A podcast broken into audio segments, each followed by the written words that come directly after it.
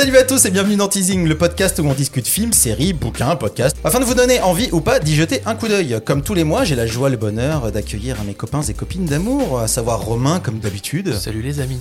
Anaïs pour la deuxième fois. Mais oui, merci de me réaccueillir. Bah c'est normal. Et euh, on a un petit nouveau qui s'appelle Pilou. Coucou. Salut Pilou, ça va? Ouais, ça va bien. Oh là là, le mec Ah euh, ouais, il en impose direct. Bon ben voilà, ça y est, on, on va gagner euh, 5 millions d'a- de- d'abonnés d'un coup. Parce que maintenant on a un petit côté, on change un peu plus les gens de temps en temps, ils reviennent, ils s'en vont et c'est vachement cool, histoire d'amener un peu de diversité.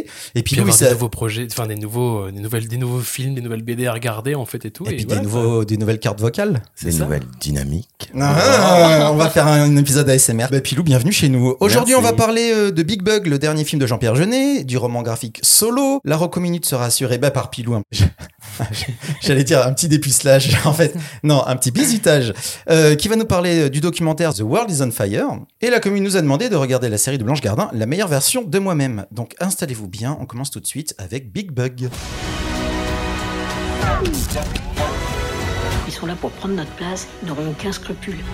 Non mais il faut vraiment qu'on parte d'ici le plus vite possible, on est d'accord Françoise L'humain est devenu facultatif.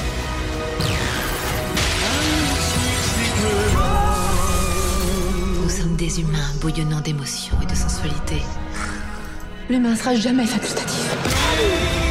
Parce que nous, on est originaux Et qu'on est plein de défauts on n'a rien à perdre. Big Bug est une comédie française écrite par Jean-Pierre Jeunet et Guillaume Laurent, réalisée par Jean-Pierre Jeunet évidemment. Un casting de Fifou Dingo, euh, Isabelle Nanty, Elsa Zimberstein, Claude Perron, Stéphane De Grotte, euh, Youssef Hadji et plein d'autres. C'est sorti sur Netflix en février 2022. En 2045, quatre robots domestiques sont pris d'une crise existentielle et souhaitent devenir humains. Pour cela, ils décident d'enfermer chez elles Elsa Zimberstein, j'ai du mal avec les noms, Elsa Zimberstein, son fils, son courtisan, la fille de son courtisan, son ex-mari, la nouvelle meuf de son ex-mari, ainsi que la voisine. Tandis que tout ce beau monde tente de trouver un moyen de sortir de la maison, à l'extérieur, une nouvelle série de robots maléfiques tente de dominer le monde. J'ai exprès fait un espèce de, une espèce de résumé un peu pas intéressant, sans mettre trop en avant les, les grands enjeux. Parce que... Les grands enjeux? Oui, bah, non mais c'est ça, voilà, j'ai Oh fait exprès d'avoir Tu parce veux- que j'ai vu des résumés en mode ouais, euh, alors que la nouvelle IA veut dominer le monde et tout. Non non, moi j'ai ramené au, au, au film en fait. Ouais. Romain, qu'est-ce que tu as à nous dire? Mais je sais pas, je qu'est-ce que je peux dire sur de, de- sur Big Bug? Euh, voilà, je sais que ça a fait un petit peu une sorte de pas de tollé, mais une De Bad Buzz? Moi, je suis, je suis fan de SF. Enfin, tu sais, on en parle beaucoup de science-fiction et tout. Et puis, c'est un peu le, c'est un peu, je crois, avec- le dernier voyage, qui est sorti quand les cinémas rouverts, c'était de l'été dernier, qui est dispo sur Canal+. qui est dispo sur Canal+. Euh, genre un peu le relance de la SF un peu en France, parce que c'est compliqué. On, voit tous ensemble que c'est très compliqué de faire de la film de science-fiction en France.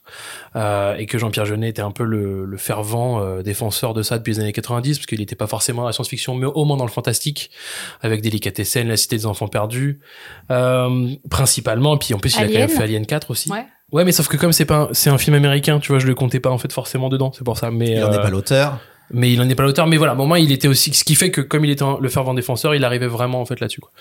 Et là, on se dit, euh, donc il arrive chez Netflix et euh, il explique un peu que s'il a eu du mal à produire ce film et qu'il l'a fait sur Netflix, donc tu te dis, euh, ok, euh, donc euh, les Français sont toujours aussi mauvais en termes de production sur la science-fiction.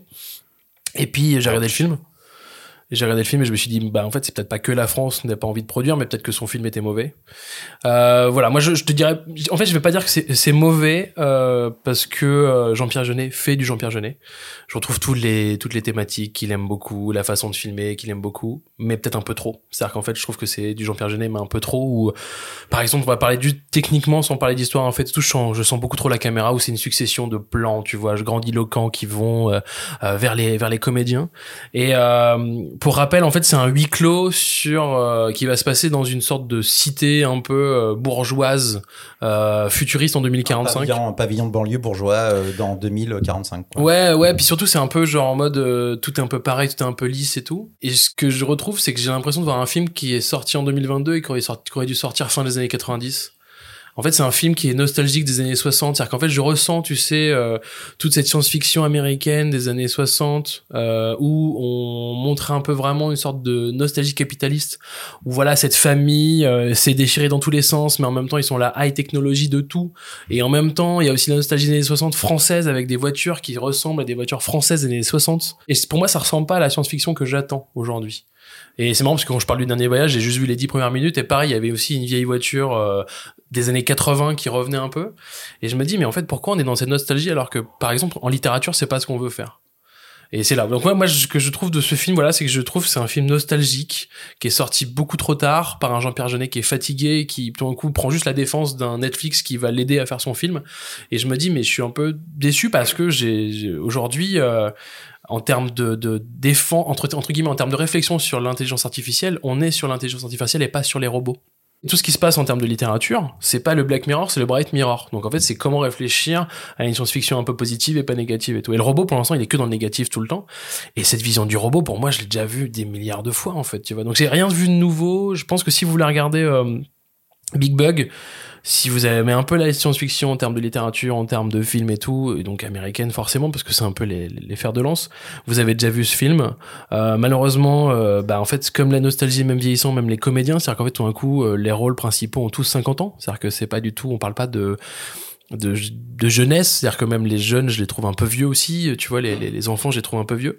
Enfin, il y a pas mal de petites choses qui sont qui sont pas à sauver. Les, les petits plus, moi, ce que j'aime bien, c'est les décors qui sont quand même plutôt pas mal, et puis euh, le robot Einstein, qui est quand même plutôt sympa. Euh, voilà, euh, même Avec si la voix d'André Dussolier. Avec la, avec, avec, avec la voix d'André, quoi, tu vois.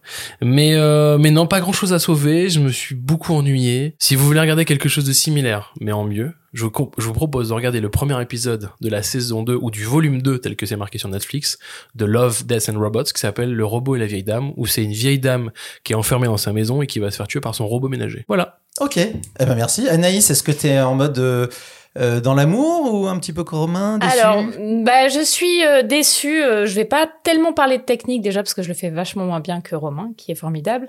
Mais euh, une, évidemment une tristesse de voir une mise en scène un peu vieillotte qui a beau avoir fait ses preuves euh, quand j'avais euh, donc euh, T'étais jeune, hein. 7 à 10 ans et là maintenant ça commence à remonter à il y a bien longtemps. Mais voilà, des fondus au noir, des mou- quelques mouvements de caméra assez élégants mais ça reste quand même assez limité. Euh, moi, j'ai regretté de voir, alors je vais faire un bon mot parce que j'aime bien les mots, et voilà, euh, de voir le futur vu par le passé décomposé. Oh là là Bah, ma mère était maîtresse Mo- de CE1. Mot et du coup, euh, voilà, ok. Et effectivement, c'est une, une, une vision de 2000 2045, c'est demain en fait, et là on a une espèce de vision Des fantasmée 60. des années 60, exactement qui est en plus euh, renforcée par un espèce de vocabulaire euh, désuet qui se veut futuriste à base de méga, de giga, d'obso des glingos. Enfin voilà, tout ça rajoute un peu du, du- de la ringardise, Oui, Un ils- petit peu ils- partout. Ils ont créé un, un, un slang, donc un argot pour le gamin. mais qui, Mais qui est déjà euh, ouais, ringard qui est déjà pour les ringard, grands-mères. euh, exactement. Donc euh, ça, et puis euh, je vais plutôt du coup parler moi de, de, de ce qui pêche énormément dans le scénario, et il y a énormément de choses qui pêchent. Euh, déjà, c'est très écrit, on nous prend par la main, et malgré ce, on ne comprend pas les enjeux. C'est-à-dire que euh, à aucun moment on ne nous explique donc il y a une partie d'intelligence artificielle qui prend la défense des humains, donc certains robots, et on comprend pas bien pourquoi ça se fait. Et puis il y a les méchants robots qui veulent euh, d'un coup faire un espèce de coup d'état et on ne comprend pas bien pourquoi ça se fait. Donc en fait on ne comprend rien. Il y a des petits problèmes, des petits couacs de scénario, de euh, un moment ils sont enfermés à l'intérieur, la porte s'ouvre, personne n'a le réflexe de sortir. Enfin des petites choses comme ça euh, qu'on ne comprend toujours pas. Et puis euh, l'enjeu aussi de une espèce de besoin de sortir à tout prix très rapide. Il y a une histoire aussi de chauffage qui monte un peu et de température avec laquelle on joue, mais tout ça est très artificiel. Et euh, ce qui va rajouter à la ringardise et au manque d'intérêt profond de ce scénario, c'est des petites feintes toujours un peu années 60 de euh, secrétaires euh, de l'ex-femme, de femmes trompées, de femmes hystériques, des femmes qui se crient dessus, qui mettent des gifles. Enfin, une espèce de truc hyper ringard où la femme est vraiment euh, la potiche des années 60. Euh, L'homme est pas bien mieux d'ailleurs parce que les mecs sont des gros 60, bourrins. hein, ouais. Et euh, le seul truc que je dirais, alors e- effectivement, il y a toujours une DA, sauf que là, j'ai pas trouvé ça particulièrement élégant. Euh, mais on peut reconnaître certains accessoires et certains éléments de déco qui sont quand même assez chouettes. Effectivement, le robot Einstein, qui est une espèce de de de, de... C'est une animatronique. D'animatronique. qu'ils auraient pu faire en Bah, 3D et en fait non. Et ben moi, je préfère voir de l'animatronique. En fait, je Ah bah oui, parce que là c'est solide et les, en- les, les, les dialogues de, du Soli ont été enregistrés avant et diffusés en direct sur le plateau. Et le mec au début, euh, Jeunet voulait, euh, j'ai vu l'interview hein, pas- où Jeunet dit ouais tu me fais un petit robot avec 15 moteurs et euh, c'est une brutasse de la mécanique et le mec et là il y en a je sais plus combien 95 donc euh, c'est un truc qui est pas énorme hein, et il y a 95 moteurs là-dedans c'est techniquement c'est une tuerie c'est juste dommage que ce soit mis au service de Ouais, mais ça reste joli à voir. Le seul truc, c'est qu'à la fin, euh, il y a un truc, euh, un espèce de petit twist où la famille se, recompose plus ou moins, alors qu'on avait l'impression que ça allait pas vers là, sans trop spoiler. Mais ouais, de toute façon, comme je n'encourage pas les gens à le regarder.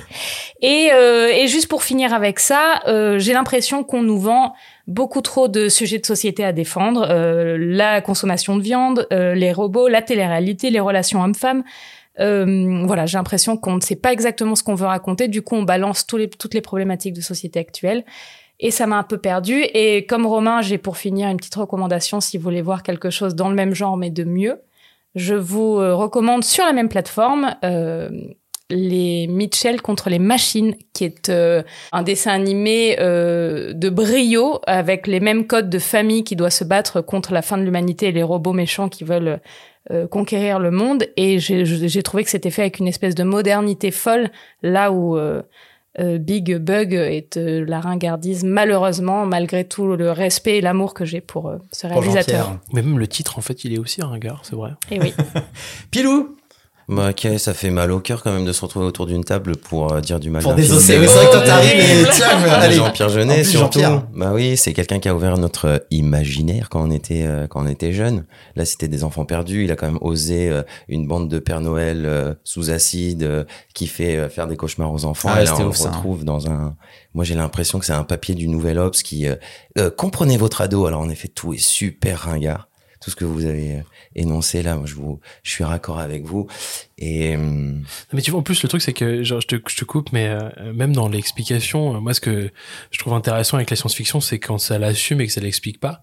Là, ça explique tout. Enfin, tu vois, je sais pas si t'es d'accord avec moi, mm, Pilou, mm, mais ça mm. explique tout, quoi. Et, et puis ça explique mal, hein. parce Ouais. que la- le, le twist de fin, ah bah en fait c'est bon. Ah, et il te t'explique ça en deux minutes et ah bon, bah c'est, on s'en fout. Bref, pardon. Et je fais non, il y a aucun mal. Et je fais pas, je fais un point avec un autre film, le film Her. Ouais. Ouais. Euh, c'est marrant, ce film, quand, quand je suis sorti, j'avais pas un grand enthousiasme après l'avoir vu. Et j'ai un copain qui m'a dit, mais non, t'es con. C'est quand même le premier film de SF où la morale, c'est l'IA est tellement intelligente qu'elle décide de s'en foutre des humains. Tout d'un coup, elle lâche l'affaire. Elle dit, les humains, c'est, c'est tous des nazes, donc on les laisse tranquilles. Et euh, quand il y a eu quelque chose comme ça qui a été posé, euh, je trouve ça, je trouve ça bah, assez faiblard de retourner au grand méchant robot. ça fait, ça fait direct vieillot comme choix de scénario. Et euh, en effet, il y a plein de trucs qui sont développés, qui finissent en carafe, et les clichés sur les personnages, et euh, tout le mal qu'on va dire de la nénette qui fait de la télé-réalité alors qu'on pourrait euh, trouver des trucs marrants à ressortir, euh, la grande dame bourgeoise avec ses fantasmes, la manipulation du, du marchand d'art, là, du galeriste qui veut juste la sauter, ouais. Tout ça, c'est ouais, c'est une vision assez ringarde. Donc moi, je vous suis à fond là-dedans. Si vous voulez vous faire un petit pincement au cœur et vous faire du mal et regarder ce que c'est un réalisateur qui est plus à la page, Désolé Jean-Pierre. Jean-Pierre. Bah, une- bah, ah, alors moi j'ai une théorie sur tout ça. C'est que euh, en gros c'est du théâtre filmé et c'est un vaudeville.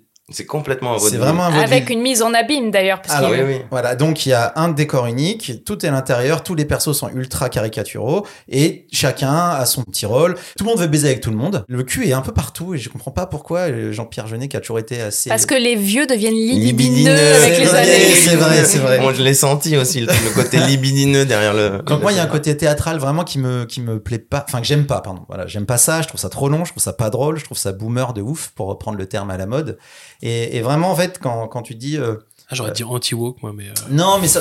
oh là là, c'est- J'ai j'ai l'impression que c'est des noms de salade, moi, maintenant, tout ça. Euh, non, non, mais en, en gros, j'ai l'impression qu'ils sont plus occupés à dire, euh, à témoigner euh, de ce qui les révolte dans la société que de raconter un truc. C'est-à-dire que là, tu sens que c'est, bah, Jeunet, il a quoi? Il a 69 ans, je crois, un truc comme ça, et son, son co-scénariste, il doit pas être bien jeune. Et tu sens que c'est, oh là là, l'IA, c'est pas bien. Ah ben la télé-réalité, c'est pas bien. Ah ben machin, machin. Et donc, ils font juste ça. Ils se foutent de la gueule de truc. Moi, je vois juste, je pense qu'ils se sont fait un kiff. J'ai ah putain, t'as vu, on a fait notre film euh, bras en l'air, euh, on dénonce dans une comédie. Sauf qu'ils sont à côté de la plaque, ils ont 20 ans de retard. Et puis même la DA, enfin moi c'est une DA, si vous êtes un peu gamer, vous avez joué à Fallout 3 et 4, bah, c'est un jeu vidéo qui est sorti il y a 2013, 2014, bah, c'est plus beau et c'est mieux fait que ça, quoi. Si, si j'aimerais quand même mettre une petite euh, un Radio Awards quand même pour la DA du Onyx qui est joué par François Leventhal parce que malheureusement il se retrouve vraiment à jouer le robot le plus chum du monde Bah, c'est un méchant bioman, quoi. ouais mais ça c'est Robocop quoi tu vois c'est Ouais. Robocop sans son casque et euh, qui euh, tout d'un coup va attaquer tout le truc euh. Oui, puis même les robots, les robots qui jouent le robot, c'est-à-dire euh, à part l'effet, euh, le traitement des voix. D'ailleurs, la prise de son est pas mal dans le film. À part, à part le traitement des voix qui justifie le robot. Si je suis un robot en Ah. 2045 et que je parle comme ça, déjà rien que ça, Bah, c'est un postulat bah, un peu. bah, c'est Bah, les robots, ouais. c'est les robots des années 60 Ouais. de dans le futur les robots parleront comme ça alors que même maintenant nos IA maintenant elles parlent normalement. Ouais, sexe, donc, ouais. Là euh, où tu dis heure, effectivement, était vraiment euh, beaucoup plus à la page, quoi. Ah non mais tu regardes Westworld juste Westworld c'est qu'en fait à un moment tu vois la figure du robot qui est un peu plus humaine et tout au maximum t'es dessus quoi non mais il y, a- il y a plein de trucs qui sont pas cohérents du tout genre euh, tout ce qui est température euh, de froid bah, et non, compagnie mais l'enjeu de la clim, moi de la ça me clim. flingue. Alors là, je parle technique un peu pure, tu vois, si tu le mettras ou pas et tout, mais au début, je me suis dit, c'est quoi cette image? J'arrive pas à comprendre. Genre, tu sais, j'étais un peu choqué, je dis, c'est quoi cette image un peu vidéo et tout, alors qu'il y a plein de films tournés en Alexa qui sont beaucoup plus sur Netflix, donc je sais pas quel est le traitement, mais bon, tant pis, je me suis habitué, tout, tout, ça s'est passé et tout, quoi. Et puis d'un coup, je regarde comment sont éclairées les femmes, et donc tu vois en fait le ring light dans Ouais, l'œil, que tu vois souvent et tout. Tu vois par rapport au robot et tout, robot aussi. Alors, ça donne le côté robot, mais sur les humains aussi, en fait, de base. Et puis surtout, et surtout, c'est pas ça, c'est qu'en fait, c'est sur- un truc que tu utilises quand tu ne veux enlever tous les rides, que tu veux enlever le visage. Ou que Et tu donc- es youtubeuse et que tu fais du maquillage Donc, tu- euh, tu sur ta chaîne YouTube. Tu es youtubeuse maquillage, euh, Anaïs T'as Oui, financé bah, comme, des- comme, comme tu vois, effectivement. Non, euh, vraiment, non. Je me suis déjà lavé les dents ce matin, c'est le maximum d'efforts que j'ai fait pour mon physique et j'espère que vous appréciez. Et si, et si on imaginait qu'on n'était pas un podcast indépendant et qu'on on devait dire du bien qui sort Trop dur, quoi. Oh, trop dur. Ah, Non, mais le vaudeville, je trouve que c'est une Non, bonne mais c'est manière d'essayer de comprendre. L'approche, En fait, en, gros, si t'attends un jeune, en gros, il faut recadrer, recadrer les choses. Jeunet, ça fait 9 ans qu'il a pas fait de film. Le dernier, c'est Spivette, qui était plutôt intéressant, pas dégueulasse. Ouais, qui était en 2013, ouais, ça. Voilà, ça fait 9 ans et euh, il est de notoriété publique pour ceux que ça intéresse, qu'il a galéré de ouf à se faire financer des séries. Il devait faire un Casanova pour Netflix, je ne m'abuse, où ils ont tourné le pilote et il s'est fait refuser. Donc en gros, j'ai l'impression que moi, ce film-là, c'est celui qu'il a réussi à faire. Il y a plein de gens qui disent ouais, ça y est, je n'ai, c'est fini. Non, non, non, il y a un moment, faut arrêter. Peut-être que sur ce projet, il s'est pété la gueule, ça arrive à tout le monde, il n'y a pas de problème. Mais effectivement, je me dis, euh, c'est pas anodin que ce soit son film Netflix qui est foiré, parce que Netflix, c'est quand même la plateforme des films foirés des grands réals. Moi, j'aurais tendance à me dire que effectivement, c'est un mec qui est, je pense, qui est un peu vieux maintenant. Jean-Pierre euh, Jeunet est devenu Jean-Pierre euh, Vieillot. Non, mais oui, mais en fait, je pense qu'il est devenu vieillot pour le biz, pour le business. Non, c'était vraiment juste pour le jeu de mots. Oui, non, mais j'ai bien, compris. Il est, il est devenu un peu vieillot pour le business. Donc, est-ce que ce qui l'intéresse, ça intéresse les prods? Moi, j'ai plutôt l'impression que c'est ça, ce film. C'est genre, euh, c'est une autre vision qui marche, qui a marché pendant longtemps. Spivette, ça- pour moi, ça a été vraiment une avancée parce que c'était enfin plus un côté euh, vieillot. euh, ah, Paris d'avant, c'était mieux, machin, machin. Moi, j'aime bien ce qu'il faisait parce que il, il, il- il se posait dans des imaginaires à l'ancienne, mais toujours en amenant de la technologie de ouf avec des imageries de dingo. Et là, c'est l'inverse, c'est qu'il se met dans un monde futuristique de dingue avec tout est, est ultra rétrograde d'un point de vue technique et tout, et même dans le, dans le fond. Donc j'ai l'impression que le- la tendance est un peu inversée.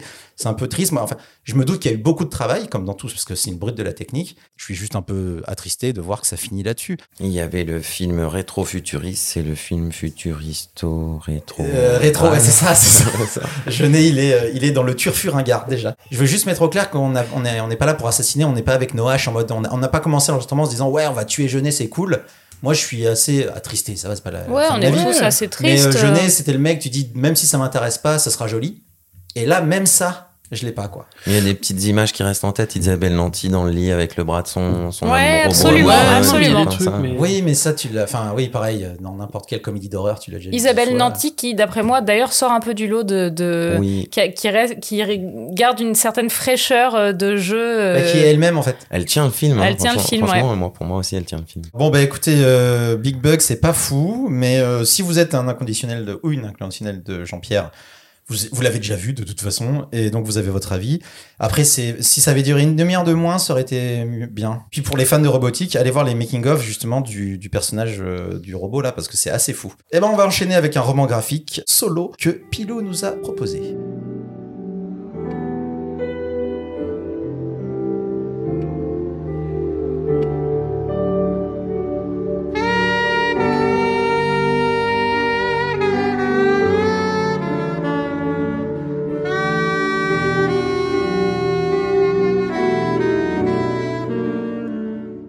Solo est un roman graphique écrit et dessiné par Gilles Rochier et coloré par Philippe Horry, parce que les coloristes, on n'en parle jamais assez. C'est édité chez Casterman et c'est sorti en 2019. Après les attentats de 2015, un homme achète une trompette et décide de ne s'exprimer qu'à travers elle.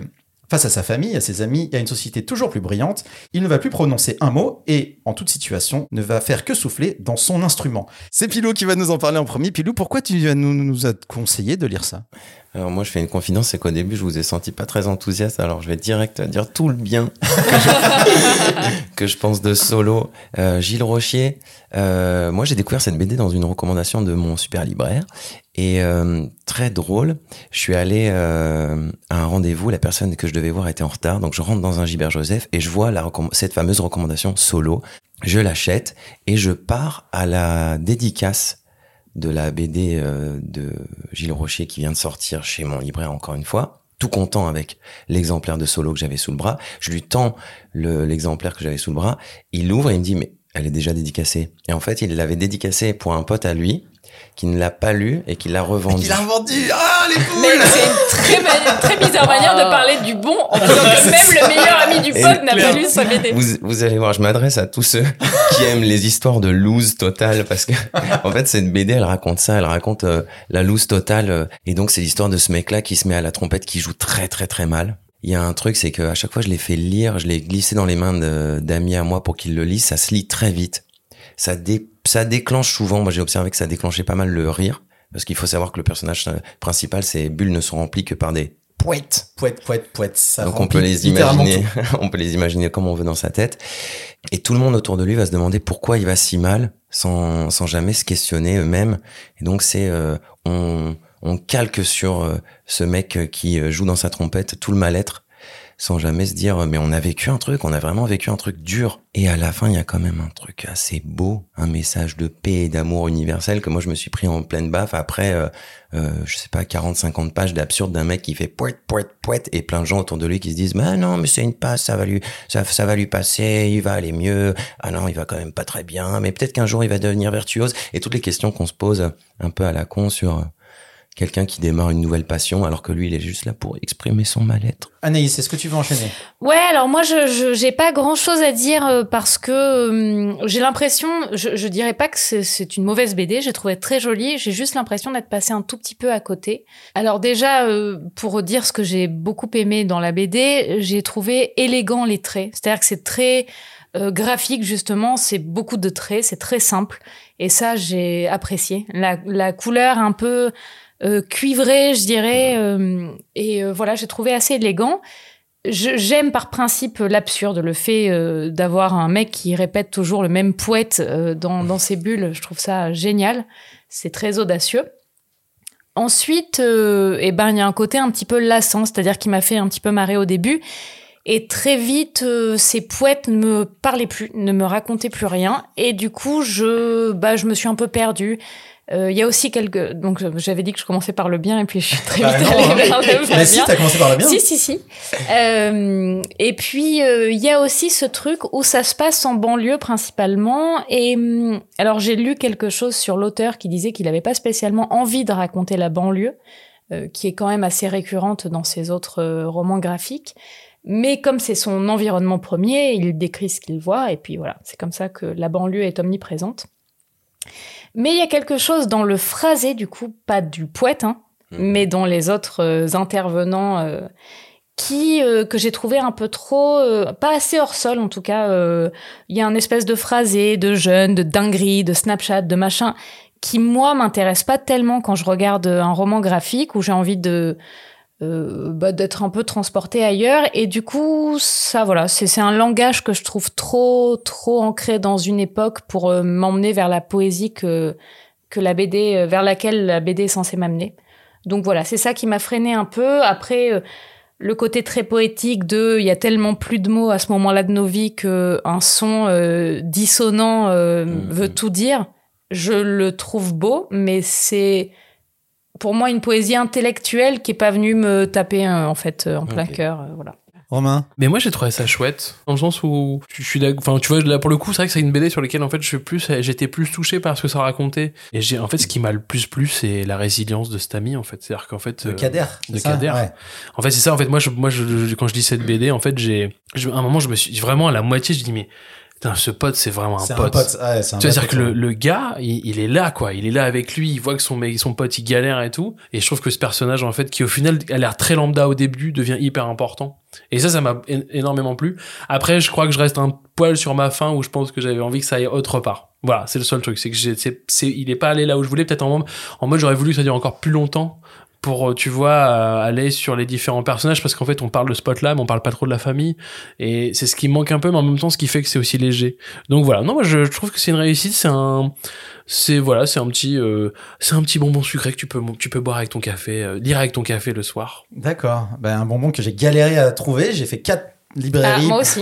pour le choper. C'est J'ai cool. mis- j'ai Ça, passé, c'est bon On signe, bon j'ai passé plus de temps à le chercher qu'à le lire. Hein, parce que Alors, je, je vous conseille pour les gens qui nous écoutent et qui habitent à Paris, parce que je vais pas parler pour tout le monde, mais vous allez sur Paris Librairie et on Bah, c'est sait, là où j'ai euh, trouvé. bah voilà, Voilà. tu sais où Et il est ben, dispo. Rakuten, moi, qui est vraiment les BD euh, en seconde main. c'est- C'est discount. D'accord. Enfin, c'est seconde main, ouais. Moi, Ouais, je fais une dédicace au réseau BDNet. Ouais, c'est vrai. C'est mes petits chéris, BDNet Bastille. Voilà. Allez, et donnez, chacun- des, bah, donnez des sous la prochaine fois, les gars, ça serait plaisir. euh, Donnez de la thune. Alors, euh, alors et du coup, j'ai lu ça dans le métro pour rentrer chez moi, et, euh, et moi, j'aime pas du tout. Euh, non, non, mais je, voilà, alors j'ai pas de haine contre le truc, tu vois, mais juste, je comprends pas. Je Bah, comprends déjà, pas, t'aimes, déjà, t'aimes pas la banlieue, t'aimes pas les Arabes, et j'aime pas les trompettes. et t'aimes pas la trompette. donc Et la loose, parce que la vraiment loose. la loose. Non, non, non, ah, moi, euh, moi, j'incarne ça. Non, non, pas du tout. C'est que j'aime pas, j'aime pas le dessin. Mais alors ça, c'est, je, maintenant, j'ai décidé parce que pendant, pendant longtemps, je, quand j'aimais pas le dessin dans un BD ou un roman graphique, je fermais. Maintenant, je me force à dire parce que c'est, C'est fou, moi, c'était l'inverse, quoi. voilà. Et j'aime pas le dessin. Et en gros, je comprends pas du tout. C'est-à-dire que ce mec qui est un traumatisé, qui est traumatisé par les attentats et qui, pour pas se laisser manger par les bruits du monde, devient littéralement le plus grand casse-couille de l'univers. Il fait chier tout le monde. Il en... mais même moi, c'est-à-dire qu'il m'a dit putain, mais quelque chose que le dessin fait très bien, c'est l'envahissement du son. Ouais. C'est-à-dire que pour avoir une petite sœur qui a fait du violon, ça prend toute la place, quoi. C'est pas comme les pianos, les machins. La trompette, c'est pareil, ça prend toute la place. Et ce que fait très très bien le, le- le- cette BD, c'est de les poètes prennent toute la place. Et même moi, j'en avais marre. Merde, exactement. j'en avais marre. J'ai dit putain, mais arrête-toi. Et donc, il devient casse-couille. Tout le monde le déteste. Et à la fin, il redevient juste celui qu'il était avant. Il a juste rien compris. Il y a rien. Il a pas avant évolué. Tu vois pourquoi euh, je suis tout seul Parce que euh, c'est, c'est Kader, le héros. Eh, Mais, mais C'est on ben, fais une BD sur Kader, pas sur ce mec. Quand Et- on parle, j'ai envie de pleurer. je. Mais alors, il se trouve que c'est le. En fait, euh, il sait dessiner tout seul. Alors, visiblement, c'est pas la première fois qu'il fait ça. Euh, Gilles Rocher, il se dessine dans ses, dans ses BD. Ouais. Mais c'est lui-même qui s'est réellement acheté une trompette euh, la nuit qui a suivi euh, Mhm. la nuit du Bataclan et euh, qui a vraiment commencé à faire chier les gens avec sa trompette. Oui. Ah, Mais c'est très bien, mais juste. Mais euh, laisse-nous grand bien oui, voilà, c'est le problème d'Anaïs, c'est comme elle connaît tout le monde sur Paris, elle a Oui, appelé Gilles elle a- Rocher pour les. Gilou Et Gilou, euh, qu'est-ce qu'il Attendez, je qu'est-ce qu'il t'a l'appelle. Elle a toutes les news. Non, voilà. Et, vraiment, en fait, j'ai fini le, le. Parce que je me suis dit, bon, ok, il est casse-couille, ok, il, il est relou, ok, en plus, il devient même pas meilleur en trompette. Moi, c'est ça que j'aime bien, c'est qu'il devient pas bon. Mais à la fin, je dis, mais à quoi ça sert? Il évolue pas, tout le monde l'a laissé tomber. Et à la fin, même, il trouve le moyen de dire euh, pourquoi seul Et il appelle son pote, quoi, Kader. Il dit bah ouais, étonne... pourquoi t'es étonné, mec? Genre comme s'il était dans le coma et qu'il se réveille, alors qu'il est resté conscient tout ce temps-là. Enfin, Mais, mais justement, lui, il parle pas du traumatisme de l'attentat, il parle de sa, de la peur que son pote rebeu soit stigma- stigmatisé. Ça a l'air teubé comme ça, mais je pense Non, que c'est. non, mais c'est vrai, il y a un ça. peu cheesy quand même. C'est un peu cheesy non, quand même. et puis ça, c'est appuyé. Au... Non, mais ça surtout, c'est appuyé au début. Ils en Kader n'a pas lu la BD d'ailleurs. Il me l'a, il a- ouais, parce qu'il a dit oui, oui, Kader existe vraiment, mais il, euh, il ne va Il pas, la lire. Ouais, mon ah, pote. Ah, c'est drôle. Mais tu vois, il- ça, ils le disent à un moment. Tu vas voir qu'avec cette histoire, on va se faire encore taper dessus. À juste titre, très bien. Mais c'est tout. Tu vois, si c'est pas plus, vu que l'entièreté de la BD, c'est poète, poète, poète, poète. Oui, c'est- il y a un peu un truc un et- peu nombriliste. Et il y a un côté très, euh, tu sais, euh, c'est des scènes. Alors, euh, dans la famille, il fait chier tout le monde. Euh, au- dans les services sociaux, il fait chier tout le monde. Et en fait, c'est juste une un- Oui, on a compris, au bout de 15 fois, il fait chier tout le monde. Parce que ça reste léger, ça reste léger. Voilà, non, Faut- mais c'est ça. faut- Non, mais j'explique pourquoi moi, ça me touche pas. Ouais, c'est parce, parce que- qu'on reste juste. Non, Ah. je, pense- je pense que t'es frustré, t'aurais voulu que ça aille plus loin aussi, peut-être. Mais- en fait. mais moi, ça, Ouais, aussi, c'est ça. Ou d'un Mais moment, j'aurais aimé je- qu'il évolue, ce mec-là, qu'il tu vois, qu'il apprenne quelque chose. Ou que le ça- piano, par exemple. Non, non, bah, euh, après, j'aime bien l'idée qu'il devienne, que ça devienne pas joli. Tu vois, euh, Oui, qu'il oui, devienne oui. pas un- une brute de, de la trompette et tout, et c'est cool. Mais j'ai vraiment eu l'impression de perdre mon temps. Mais pour autant, j'ai pas de, de colère. C'est pas une œuvre que je déteste. C'est juste, mec. Oui, et puis c'est pas très long à Non, lire. puis- tu- mais non, ça, ça prend 20 minutes. Mais, euh, et, et je soutiens les, les, les auteurs. Euh, C'est coûte 17 euros, c'est pas très cher. Donc euh, voilà, je l'ai acheté. Moi, Gilles, je t'ai compris, je t'aime. je t'aime, Gilles. Non, mais voilà, désolé pour mon laïus, mais j'ai un peu du mal avec ce truc-là. Merci d'avoir partagé. Mais bah, ça Bah fait plaisir. Bon, non, mais bon, achetez-le. Hein, on fait de la pub, hein, on fait de la Non, promo. non, mais si, si, je, je- je pense que c'est, euh, je pense que c'est un beau cadeau à offrir, mais si- voilà, c'est un truc un peu léger. et- Mais à quelqu'un que vous aimez Voilà, moyennement, voilà. Voilà, c'est ça. Si, quelqu'un qui aime pas la musique, quoi, tu vois. Ben, moi, je peux, Zai, moi, je Zai vais- je a fait trop de ventes. Moi, je peux le filer. Moi, je peux le donner parce qu'il est pas dédicacé. Du coup, je serai, je serai pas grillé. Euh, bah, écoutez, merci beaucoup. On va enchaîner avec bah, Pilou qui va nous faire sa première reco perso. Dis donc, est-ce Oh que là t'es- ça va, t'es là. chaud? Ouais, dans le grand bain, la pilou. Ah, direct. dans le dans le grand bain grand bain. direct. Allume euh, la, la flotte à 50 degrés. On y va pour le documentaire The World is on Fire. We've been set free, but we still being slaves, god damn it. Know why I'm teaching you how to fight. To protect yourself. Nowadays, people don't fight. They like to shoot. What you gonna do when the world's on fire, que l'on traduit en français par Que vas-tu donc faire quand le monde est en feu? C'est un film documentaire de Roberto Minervini, en noir et blanc, un film révolté. Euh, Roberto Minervini, il part dans un ghetto de Louisiane à la base pour filmer Jody Hill, qui est une tenancière d'un rat qui est le dernier îlot de culture dans ce quartier à l'abandon. Et alors qu'il veut faire le portrait de cette nana, au moment où il commence à tourner, il y a des sacrés illuminés qui assassinent au nom du Ku Klux Klan ressuscité deux jeunes hommes de cette communauté afro-américaine. Euh, ce drame réveille la conscience politique des habitants du coin et la caméra de Roberto Minervini va alors capter des moments d'une intensité subjugante. J'ai pas trouvé d'autres mots pour le dire. C'est un bon mot. Il y a- le champ lexical est large, mais il est bien celui-là. Et il raconte qu'il n'imaginait pas se retrouver en plein conflit politique. Entre témoignages de vie toxicomane et remise à jour des principes du mouvement Black Panthers, qui est remis à jour, qui est en fait on voit les habitants du quartier qui euh, euh, font vraiment des ateliers de politisation des consciences. Ce mouvement-là, il va plus lu- lutter seulement contre la haine raciale, mais aussi contre un mot plus moderne qui est la gentrification. Dans la veine de Chronique d'un été de Jean Rouge, ou rêve, le, mec, le mec, il délivre.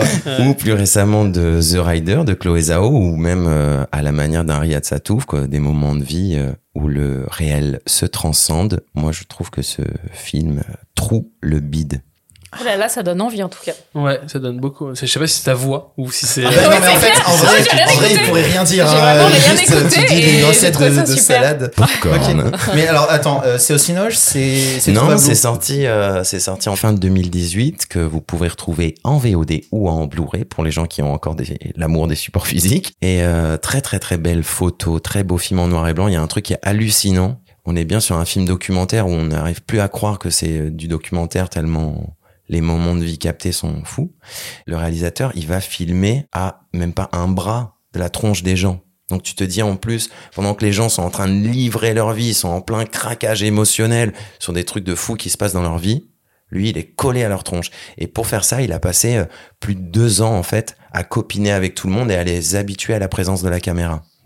Il raconte que c'était ça son, son tricks et qu'au au moment où il a commencé à filmer, bah, comme je l'ai dit, il s'attendait pas du tout à ce qu'il y ait ces événements, donc l'assassinat des deux jeunes mecs dans le quartier. Et malgré lui, Alors, ça devient super ce politique. truc Est-ce qu'il y a un début où tu comprends que ça va dans une direction et que pouf, il y a le, ce retournement et ça va dans une autre direction ou tout de suite on va le post-assassinat de ces deux mecs et. Mince, j'aurais dû le revoir, je me souviens plus. non, en vrai, en vrai, il y a ce. Alors pour te répondre, attends, je vais faire comme ça. Oui, oui, oui, il y a tout à fait cette dimension. On fait des allers-retours justement entre les grands combats politiques euh, que va mener cette communauté afro-américaine de Louisiane et des moments de vie. Euh, Moi, je me souviens, il y a un truc qui fait que le film est à voir absolument. C'est euh, donc la l'héroïne Judy Hill qui tient euh, ce rad où elle arrive à faire euh, organiser des concerts avec un peu des têtes, du blues, des choses comme ça, dans un quartier où il y a rien qui se passe. À un moment, elle va parler avec une jeune femme toxico.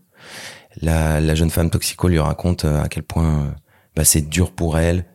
Et Judy Hill va lui avouer qu'elle aussi est passée par là et elle va de manière complètement, c'est-à-dire elle ne se maîtrise plus, elle est en train de vibrer, elle change de voix et elle va lui dire ne lâche rien, continue de te piquer si c'est ça que tu dois faire et elle va dans un truc pas du tout euh, Consensuel. consensuel mais qui est, en- qui est fondamentalement bienveillant, c'est tu as le mérite d'exister pour ce que tu es et peu importe ce que tu es.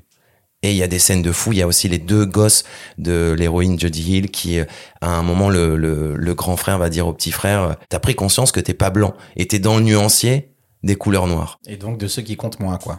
Ouais. Bah, ça donne envie, en tout cas. Moi, je, Ouais. ouais. j'ai- rien qu'en voyant la, la petite bande-annonce pour préparer l'émission, là, je me suis dit, putain, c'est vrai que la, la photo a l'air très très jolie. Waouh, la photo est incroyable. Euh, y a- y a Est-ce qu'il y a un peu de... D'où le nuancier. Parce que ça a l'air d'être très euh, lourd? Ouais, c'est lourd. Est-ce que c'est un peu, il y a un peu de joie, de bonheur, euh, ou est-ce que c'est de la, on va sortir de là déprimé, révolté euh, Bah, tu sors de là un peu, euh, ouais, t'es un peu euh, au 36e dessous, mais t'as as levé le point. C'est-à-dire, moi, je me suis retrouvé à, j'avais le point qui me démangeait dans la salle. le moment où ils font leur réunion, ils sont en train de se motiver à dire Black, Black Power, comme ça. T'as le point qui fait, oui, moi aussi, je veux. Eh ben, c'était The, The World on Fire, et c'était la première de Pilou qui était très bien, et que de toute façon, C'est fait voix- rire le titre en plus Mais non, c'est la- rigoler ce qu'il raconte. Mais non, c'est la voix qui est ouf et que même moi je peux faire tous les meilleurs textes du monde, ils se toucheraient derrière tout le temps. Voilà, et ben écoute super, ça va être le, la commu qui nous a demandé la meilleure version de moi-même et c'est Anaïs qui y va et voilà. Eh ben, du Attends, coup, avec attends, un, avec un tel j'ai hyper envie d'y aller, quoi. Donc moi je viens vous voir parce qu'en fait euh, je- j'ai un j'ai des troubles digestifs. Vous avez commencé la scène il y a combien de temps? Il y a 5 ans. Et vous avez mal au ventre depuis? Oui. C'est peut-être le moment pour moi de dire bye bye. Blanche Gardin, arrête l'humour. Qu'est-ce que tu te dis? Faut lui donner des vitamines, faut faire quelque chose, hein, Mais- pour qu'elle se mette à chialer comme ça pour, pour des conneries. euh.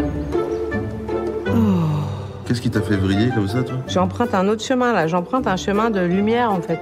La meilleure version de moi-même est une série écrite par Blanche Gardin, Noé Degré, Debré, pardon, Béatrice Fournera, et c'est réalisé par Blanche Gardin. Le casting, euh, bah, c'est un casting canal de ouf comme d'habitude. hein. Il y a Blanche Gardin, il y a Paul Moulin, il y a Delphine Baril, il y a Louis Siquet et beaucoup d'autres. C'est sorti en 2021, c'est disponible sur Canal. Pour combattre ses problèmes intestinaux, Blanche Gardin décide de changer de vie. Elle abandonne sa carrière d'humoriste et plonge dans les médecines alternatives pour trouver un nouvel équilibre, être heureuse, bref, pour devenir une meilleure version d'elle-même. Malheureusement, entre l'incompréhension de ses problèmes, son narcissisme absolu et sa bêtise, la démarche de Blanche ne va pas conduire là où elle l'attend. Anaïs, c'est toi qui nous lance. Qu'est-ce que tu penses de la meilleure version de Blanche? Alors, euh, eh bien, euh, bah, tu as tout dit déjà. C'est Ah. euh, Ah un- bah, salut, bah, merci. voilà, merci. Salut, en tout cas. Anaïs, toujours Ah concis, j'adore. Ça fait plaisir d'apporter ma petite pierre à l'édifice. Euh, non, bah voilà, c'est les codes du documentaire. euh, avec la caméra embarquée, avec des moments de vie volée, euh, tout ça, tout ça. C'est Blanche Gardin qui joue savamment avec sa vraie vie. C'est-à-dire on a donc des FaceTime avec son vrai compagnon un peu bankable Louis Siquet. Euh, on a, on la voit, on la voit sortir de scène, on la voit parler avec euh, des comédiens qui jouent les vrais comédiens, Émeric Lompré, etc., des humoristes euh, qui sont euh, connus et reconnus. Et on la voit faire ce, cet inverse du parcours initiatique, c'est-à-dire que, pour reprendre une phrase de Dick Henneck, ça parle quand même beaucoup de son, ça tourne beaucoup autour de son trou de De balle, son trou de cette balle, histoire. On cite Dick Henneck quand même, hein, à voilà, base. Regardez Dick bah, Henneck, Dick hein. Henneck, vraiment. Regardez on va Dick Henneck. tous les films et Ah séries oui. du monde, ça Le revient à film Dick le plus rentable de ces 15 dernières années. Et donc euh, voilà, donc ça commence effectivement sur euh, des problèmes liés à son transit intestinal euh, et un naturopathe qui lui annonce que bah, c'est sans doute le cynisme et son autodérision qui euh, qui provoque son syndrome de côlon irritable. Et on va la voir enchaîner euh, les rendez-vous de médecine parallèle, les méthodes alternatives pour essayer d'aller mieux et euh, la voir finalement s'enfoncer progressivement dans le chaos de sa vie. le Donc cacao. dans le cacao de sa vie, effectivement. Mais du Bravo. coup, ça fait pas une blague de caca, c'est une blague de chocolat. Eh oui, c'est vrai. Et à la fois, est-ce que le chocolat, c'est pas un petit peu du caca finalement Bah, ça Bon. dépend, il y a cacao et cacaba. Bon, allez, allez, Anaïs. Donc, euh, ce qui m'a Pilou, évi- Pilou est exaspéré et tu as, et tu Et as raison. nerveusement.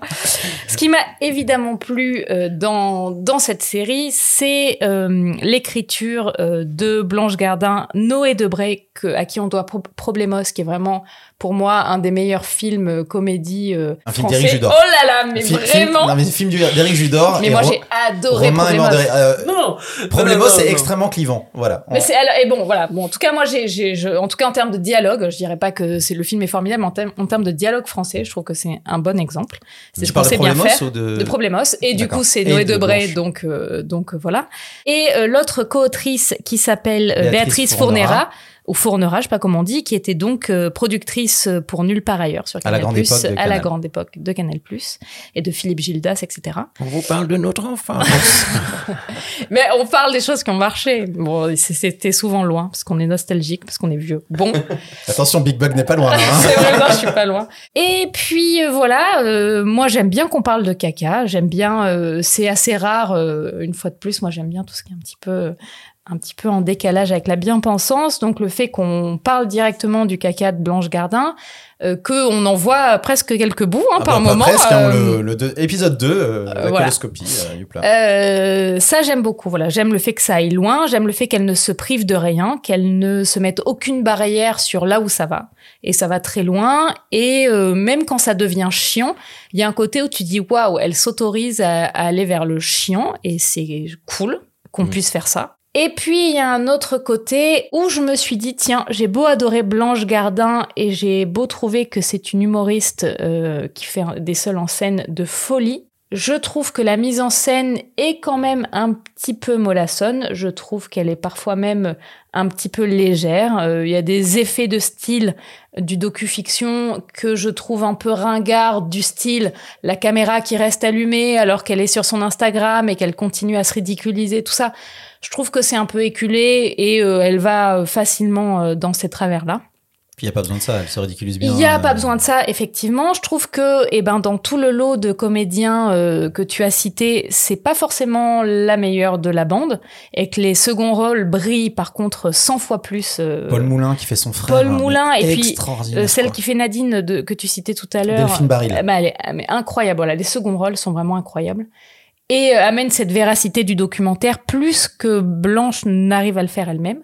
Et, puis voilà, je trouve qu'elle aborde des sujets assez profonds de manière assez légère et euh, parfois euh, c'est fun et parfois c'est un peu dérangeant. Donc voilà, il y a une partie de moi qui est adoré le courage, les qualités d'écriture et le fait de se laisser aller à faire du n'importe quoi et de faire ça bien.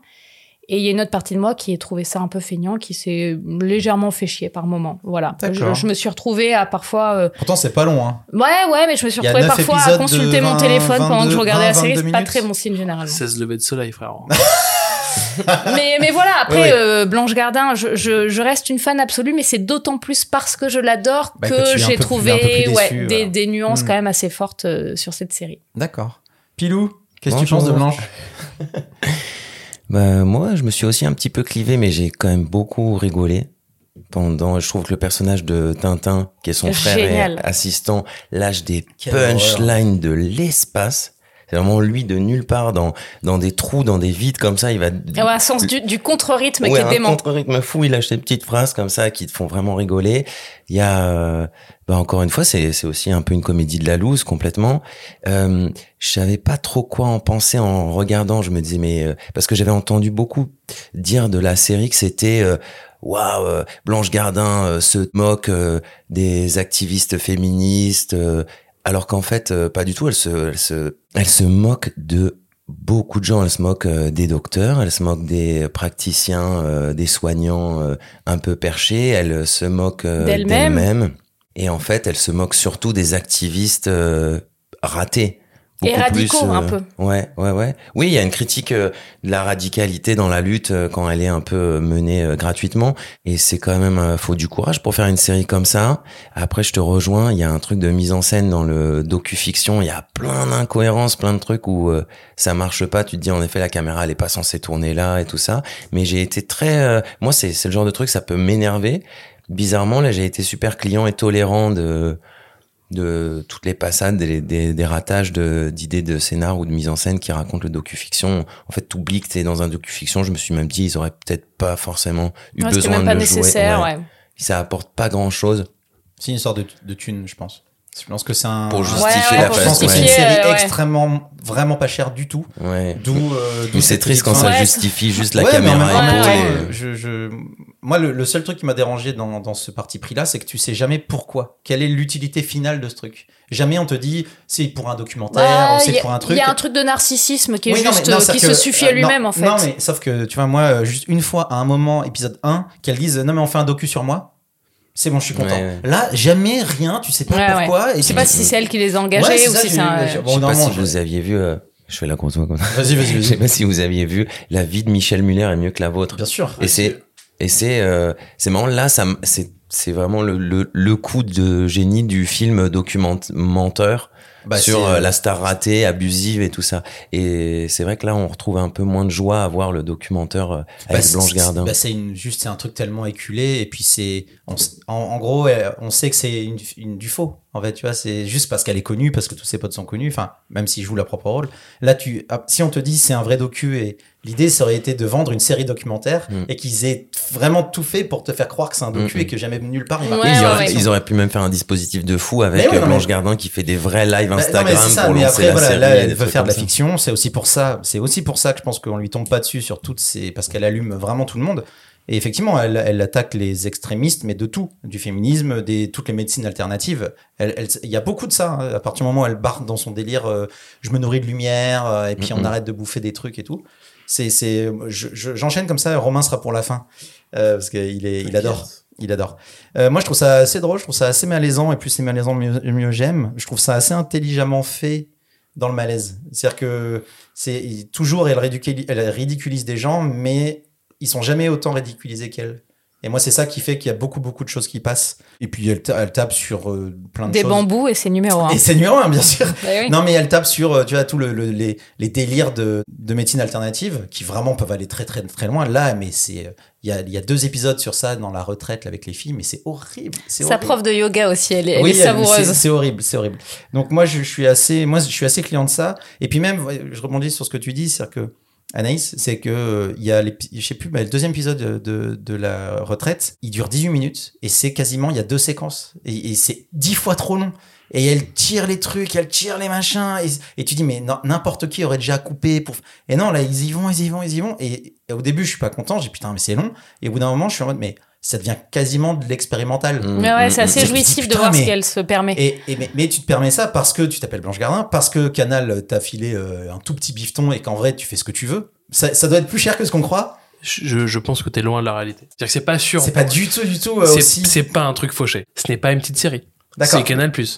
Et même si c'est un 9 minutes, c'est pas une petite Et série. c'est Blanche Gardin. Et c'est euh, Blanche Gardin. Mm. Ils vendent un nom, en fait. Et c'est ça qui me pose problème dans la série. D'accord, donc à la base, et puis moi j'aime beaucoup les gens qui sont sans pitié avec eux-mêmes. euh, et là, euh, là, c'est là qu'on tombe sur le, le, le maillage avec euh, Eric Judor, c'est que ben là, moi j'ai eu l'impression de revoir un peu Platane, où Judor jouait son propre rôle, accompagné de plein de gens, avec son pote euh, qui était extraordinairement drôle et qui au final était toujours le plus con de tous. Et j'aimais bien. Et j'aime beaucoup le, le- la, le- la finalité, le, le- le changement de ton final qui est vraiment glauque. Ouais. Le mariage, mais c'est ouf en fait. Et la fin fin, Mm. mais c'est d'une tristesse abyssale. Après, ça reste drôle, tu vois. Euh, moi, ça me fait rire. Genre, Ouais, ouais. euh, mais elle est, mais c'est horrible. La situation est horrible. Alors, on a beaucoup parlé parce que Romain a euh, une passion euh, véritable pour cette Débordante série. pour le gardin.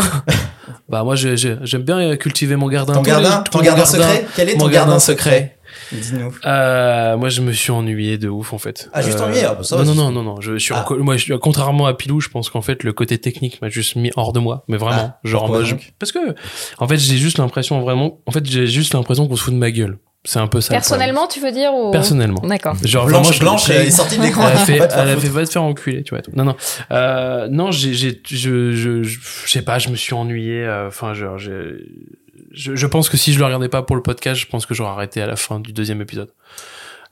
Ça commence à l'épisode 3 pour de vrai. Bah, pour moi, ça commence à l'épisode 6, mais après, c'est c'est mon point de vue, tu vois. Donc, là, tu passes 5 épisodes, pratiquement un long métrage, à te poser la question, en fait. C'est-à-dire, qu'est-ce que je regarde, tu vois, réellement? Du caca. Donc, premier truc, déjà, en fait, le truc, c'est que voilà, tout ce principe de documentaire, en fait, moi, m'a sorti du truc. C'est-à-dire qu'en fait, à un moment, je me suis dit, déjà, en fait, qu'est-ce que tu fais? Je fais un film pour moi. En fait, c'est- c'est bourré de contradictions dans tous les sens.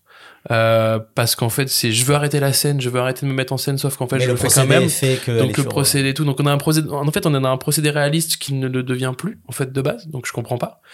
Euh, ensuite, euh, je, y a- à chaque fois que euh, la caméra prend de la place, ben en fait c'est un moment où il faut dire que en étant cadreur moi-même j'ai toujours l'impression en fait où je dis en plus là je sors d'un documentaire donc je sais comment tu te places et il y a un moment quand quand tu es en train de discuter avec Louis C.K. en fait sur euh, le, donc sur leur, leur Skype et que le cadreur vient dans la caméra personne ne fait enfin t'es un Mhm. cadreur jamais tu fais ça dans ta vie Oui, mais là, il crée la, il crée Ouais. la situation pour. euh, Ouais, mais sauf justement- qu'il crée la situation, sauf qu'en fait, il n'est jamais là. C'est-à-dire que là, tu vois, t'as- tout à l'heure, t'as t'as pris l'exemple même. C'était en fait le seul moment où en fait il intervient logiquement, c'est quand son chien, Le elle- chien, elle- elle- elle- il se barre. C'est-à-dire qu'en fait, sur trois heures de, de fiction, le seul moment qui aurait dû être creusé, c'est le cadreur qui vient parler en fait à Blanche, dans le sens où en fait, ce qui m'ennuie en fait réellement, c'est que ce qui marche dans Platane, c'est qu'il a toujours du contrepoint. Dans cette série, il n'y a aucun contrepoids. Blanche Gardin a raison. C'est-à-dire qu'en fait, tout le monde l'écoute. C'est-à-dire qu'en fait, on est au summum du narcissisme et tout le monde est là, en fait, pour dire, en fait, tu as raison. Quand tu- Il y a que Louis C.K. en fait. Mais Bah, c'est pour ça. Mais c'est le spectateur qui est en contrepoint. Le spectateur est directement le contrepoint. Mais alors non, mais non, c'est à toi de décider. Sauf qu'en fait là, j'ai pas les armes pour parce qu'en fait, je ne sais pas ce qu'on me présente. C'est-à-dire que je ne sais pas ce qu'elle veut faire. C'est-à-dire que par exemple, elle montre, elle présente le bouquin des sorcières de Mona Chollet que je trouve intéressant en fait et qui est d'utilité publique. Achetez-le. Pour moi, elle se fout de la gueule de ce bouquin, donc elle l'aime pas en fait. Donc je ne sais pas quoi en penser en fait. Je ne sais pas ce qu'on ouais, propose. ouais. En gros, pour expliquer, parce que euh, on est à la radio, euh, pour les gens qui n'ont pas la couleur, euh, en gros, elle fait la pub de ce bouquin où elle a mis des post-its. Sur Donc, trois pages, en et plus, en fait, c'est on génial. comprend que c'est que sur trois pages et elle dit oui, enfin, quand je l'aurai continué un petit peu, euh, je vous en reparlerai, alors qu'elle en fait les, toutes les gloires qu'elle a et la- l'apologie qu'elle a dû. C'est ça, hein, c'est ça. Et oui, mais sauf que moi, ça, ça montre juste qu'elle est conne et que et qu'elle veut être dans la, la brouette de ceux qui trouvent que le livre est bien. Ouais, mais j'ai besoin d'avoir quelqu'un qui vienne lui dire qu'elle est conne en fait. Tu vois ce que je Ouais, veux dire après, que- il y a aussi un peu. Excuse-moi, Romain. Non, vas-y, vas-y, parle. Comment Mais tu parle dans le micro. Voilà, parle dans le Au moins, micro. parle dans le micro. Si tu dois couper la parole, fais. fais-le bien. la parole, fais-le bien. On peut mettre le micro. Mais ouais, mais après, je suis, je suis pas, je me demande si c'est pas le micro qui est moins bien mis. Et Ah. rien à voir avec moi. Parce qu'aujourd'hui, t'es la seule nana. Donc moi, ce, que, ce, que je- ce dont j'ai eu l'impression avec ce bouquin, c'est qu'on parlait pas du bouquin en lui-même, euh, c'est de tous les gens qui se positionnent et qui s'attribuent l'idée de quelqu'un après avoir lu trois pages de- de- d'un des bouquins de la personne. Ouais, mais sauf que c'est et moi, Blanche c'est ça Gardin. que j'ai vu en fait. Sauf que c'est Blanche Gardin. C'est qu'en fait, le truc, c'est que ce qui m'ennuie, c'est que tout d'un coup, c'est pas un personnage, c'est elle qu'elle représente. C'est-à-dire que c'est chez elle, c'est dans son quartier. Oui, Enfin, mais vois, c'est ce qu'on ce qu'on dénonce, c'est ça. La blague, elle vient du fait qu'elle a mis, Ouais, euh, m'a- qu'elle a moi, mis euh, trois, qu'elle a mis 20 post-it sur, Sur trois pages. pages. Et je non, me dis, alors, euh, la blague qui continue, c'est qu'après, elle surligne toute la page. Donc, c'est-à-dire qu'en fait, là, t'as compris la blague, mais sauf qu'en fait, tu te dis, moi, je- je- franchement, je suis désolé, j'ai pari Mais une seule pas- fois. bah, j'ai grave, pari t'as une seule fois, en fait, tu de chaque truc. austère. Pourtant, Ouais, j'aime beaucoup. Non, mais j'aime bien les spectacles de Blanche Gardin. Je trouve ça intéressant et tout. Tout d'un coup, donc en fait, elle change de point de vue. En fait, ça m'ennuie. En fait, tout m'ennuyait d'un coup, vraiment dans la mise en scène et tout, et même dans l'écriture. En fait, j'ai pas trouvé ce qui m'intéressait. Et ces longueurs, en fait, je les ai pas kiffées non plus parce que je me suis trouvé. En fait, j'ai été pris en otage par le narcissisme en fait de quelqu'un qui voulait en jouer deux et qui m'a tellement mis de degrés en fait d'écart que j'ai pas compris. Et moi, quand j'ai Louis C.K. à la fin qui vient en contrepoint, je dis mais putain, mais j'ai besoin de ça depuis longtemps en fait. Bah, en fait, Louis C.K., tu, à chaque fois qu'il est là, tu sens qu'il veut, Ouais. mais à chaque fois, il ferme sa gueule. Et les gens qui viennent en contrepoint, euh, Blanche, c'est que, les- que quand ils pètent, euh, quand ils explosent hein, de colère.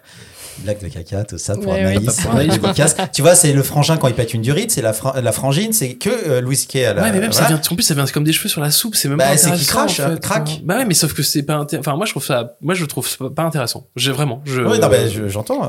Ah, moi, j'ai j'ai une question. Est-ce que t'as dans ta culture les cor- comédies corrosives, genre South Park, les trucs comme ça? Ouais, bien sûr, ouais. Parce que j'ai trouvé que c'était quand même une satire bien actuelle qui se tapait la hype du moment. Et moi, j'ai plein de copines qui sont dans les retraites de, de yoga et le féminin sacré. Et euh, je fais des tirages de cartes, rejoignez-moi sur ma page Instagram. et j'étais en fait assez content de d'avoir un regard euh, qui était plus ou moins affûté. C'est-à-dire justement, j'ai pas l'impression que c'est euh, une nana qui va critiquer de loin quelque chose qu'elle ne connaît pas. C'est-à-dire, j'ai eu le sentiment qu'elle sait qu'elle est allée dans des retraites euh, yoga féminin sacré, et j'ai eu plutôt le sentiment qu'elle euh, qu'elle s'en moquait un peu en connaissance de cause. Au moins, j'ai trouvé ça.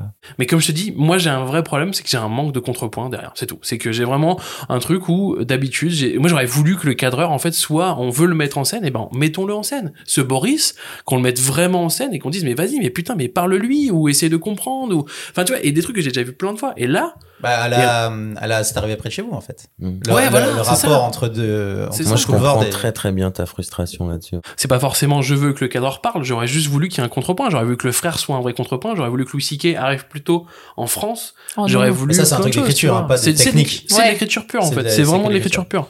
Et que là en fait, j'ai juste quelqu'un, en fait, j'ai en fait, j'ai juste l'impression de quelqu'un qui se tapait un délire et je suis pas rentré dans le délire. C'est-à-dire que si vous Mhm. avez accepté en fait le délire de Mhm. euh, je pense que si vous avez accepté le délire que c'était vraiment à quatrième degré, qu'il fallait pas en quatrième degré. Ah, moi, j'ai fait complètement voilà. ça. quoi. Moi, je n'ai pas réussi à l'avoir. En fait, vraiment. Mm. J'ai, je En te fait, dis, moi, je suis assez fan des, des deux euh, One Woman Show qu'elle a fait, enfin des, des stand-up quoi, qui sont sur Netflix d'ailleurs. Comme je vraiment, je trouve ça génial. Donc, je suis rentré en mode super euh, conquis. Donc, euh, en gros, j'ai beaucoup pardonné beaucoup de choses. Oui. Euh, mais Moi ce- aussi. Et, et ce truc, moi, vraiment le truc où j'ai eu beaucoup de mal, à- mais que j'y suis j'ai réussi, surtout les deux premiers et trois premiers, avant qu'elle parte en vrille complètement, c'est ce côté parisiano-parisien, euh, petit monde de la télé, de l'humour, du machin, qui en vrai, je pense, n'intéresse pas grand monde. Tu sais, c'est du narcissisme à deux balles, les comédiens qui parlent d'eux, c'est aussi ça. Je suis méchante avec moi-même, euh, je fais un truc, euh, je montre que je suis une connasse, sauf qu'en vrai, tu restes le centre de, de ta vie pendant Mhm. euh, trois heures, et au final, euh, tu te fais arroser, et, et c'est cool. Mais. Judor, il raconte ça sur Platane d'ailleurs. Ah, il bah- s'attendait à que, que ça rencontre un succès et en fait ça a pas marché parce ça- qu'on a beaucoup reproché ça. Que Bah, si trop- tu veux faire de, de la télé sur la télé, tu De regardes 10%. l'entre-soi, ouais, tu regardes 10%, tu regardes pas euh, Eric. Ça, c'est ultra, ultra euh, branlette euh, parisiano, euh, pas, pas, pas parisien, mais Ouais, des gens du milieu, quoi. Ça amuse euh, les gens Mais comme qu'est-ce qu'on a comme autre œuvre, œuvre qui raconte euh, encore une fois c'est mathématique pour ce podcast la loose de euh, la l'actrice qui est pas justement c'est la le rendez-vous qu'elle a avec son agente où elle lui dit bah non t'es pas euh, comment elle Ah oui, ah putain. Oui, Bah, euh, Extras. Ah, Ricky oui, Gervais a fait ça Gervais. divinement bien et il y a très longtemps et avec beaucoup plus. Enfin, moi, je suis Ah, fan bah, de Ricky Gervais. c'est- Oui, Ricky, euh, Ah ouais. a jamais donné vie. Hein. euh. Mais euh, mais oui, et il y a, ouais, ouais, il y a- enfin, il fait ça vraiment avec euh, brio quoi. Et pour le coup, ça parle à tout le monde parce que comme il parle du point de vue du figurant et qu'en fait euh, statistiquement il y a plus de gens euh, dans le bas peuple, des vrais gens qui ont fait de la figuration une fois que des blanches gardins en fait euh, statistiquement dans le monde. Et ben du coup, ça parle à plus de gens forcément. Euh, bah, du bah, c'est clivant, hein. Euh, on va dire, allez voir les spectacles qui sont dispo sur Netflix, je crois, parce qu'ils sont, pour le coup, là, c'est très très bien. Et puis, si vous êtes fan de Blanche Gardin, et... Bah, si vous êtes abonné à Canal, allez-y.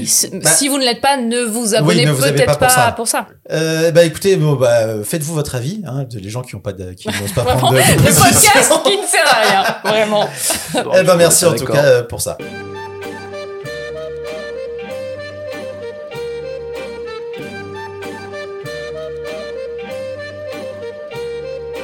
Eh ben merci à tous et à toutes, merci Romain, merci Anis et puis merci Pilou pour cette euh, première. Mais de rien, c'était hyper sympa. Merci Pilou. Ouais, franchement, c'était trop chouette de parler films et séries et BD avec Ouais. vous. Merci beaucoup, euh, on vous fait plein de câlins, des bisous, on vous serre les mains, on vous fait euh, des câlinettes et puis bah, on se retrouve dans un mois. Je ne sais pas qui sera autour de la table du coup, mais on sera quatre. Euh, Peut-être on va rétablir euh, l'équité homme-femme, hein, parce que là Anaïs était un peu toute seule.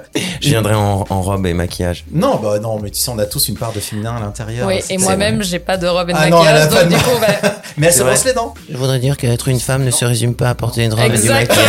exactement, j'ai lu mon Excusez-moi. et... Excusez-moi. Et puis merci, et puis à bientôt, bisous. Bisous les copains. Salut Salut.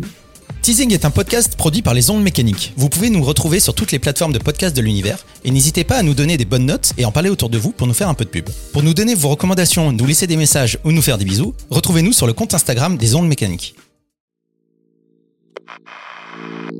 Les ondes mécaniques. Les ondes mécaniques.